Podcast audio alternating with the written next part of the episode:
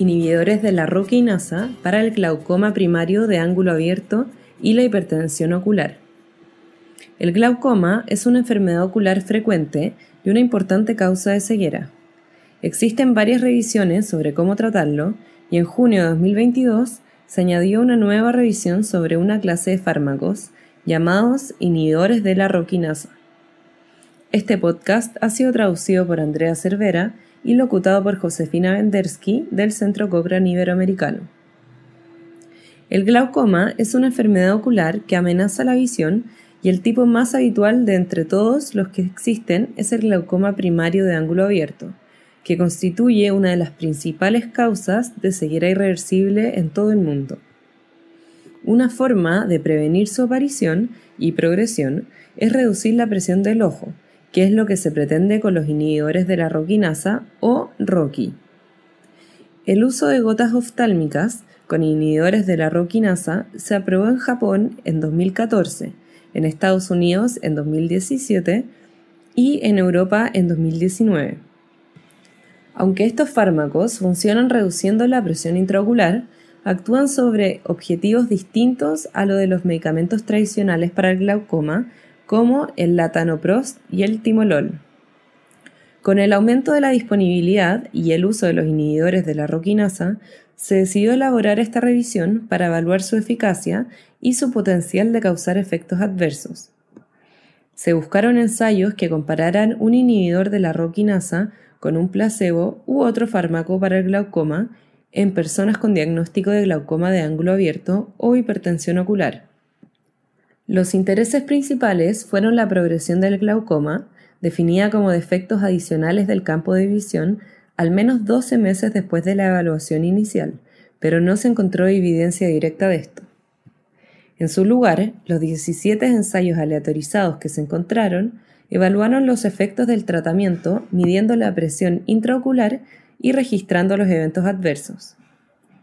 Los ensayos incluyeron un total de casi 5.000 adultos con diagnóstico de glaucoma primario de ángulo abierto o hipertensión intraocular y analizaron uno de los dos fármacos comercializados de inhibidores de la roquinasa, netarsudil o ripasudil.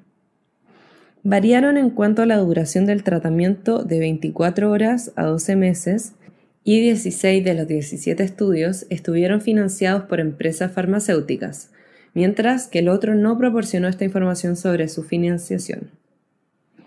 Con respecto a los efectos sobre la presión intraocular, existen reservas debido a la poca cantidad y calidad de la investigación hasta la fecha.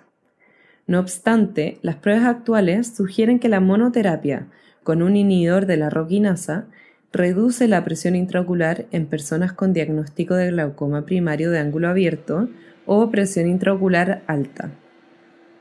Los hallazgos de los ensayos incluidos muestran que, aunque el netarsudil podría ser mejor en reducir la presión intraocular que el placebo, los fármacos tradicionales como el latanoprost y el timolol podrían reducir la presión intraocular más aún. La combinación del netarsudil y latanoprost probablemente reduce algo más la presión intraocular en comparación con cualquiera de los fármacos por separado. También se observó que la combinación de ripasudil y timolol podría reducir la presión intraocular comparada con el timolol en monoterapia. Sin embargo, las diferencias fueron menores y podrían no ser clínicamente significativas. En cuanto a los eventos adversos, aunque más personas tratadas con inhibidores de la roquinasa podrían haber experimentado eventos adversos relacionados con los ojos, no se sabe con seguridad, por la manera heterogénea de informar sobre los eventos adversos en los distintos ensayos. Sin embargo, no se encontró evidencia de ningún evento adverso grave concreto tras el tratamiento con inhibidores de la roquinasa. En resumen, a la luz de estas incertidumbres, se necesita que los futuros ensayos sean suficientemente grandes y tengan un seguimiento adecuado y una medición coherente de los desenlaces de los pacientes para poder proporcionar información fiable sobre la progresión del glaucoma, la presión intraocular y los eventos adversos. Esto garantizaría la solidez de los resultados y proporcionaría confianza en la eficacia y seguridad a medio y largo plazo de los inhibidores de la roquinasa. Si desea leer más sobre la evidencia actual y estar al tanto de futuras actualizaciones, puede consultar la revisión en la biblioteca Cochrane buscando glaucoma y Rocky.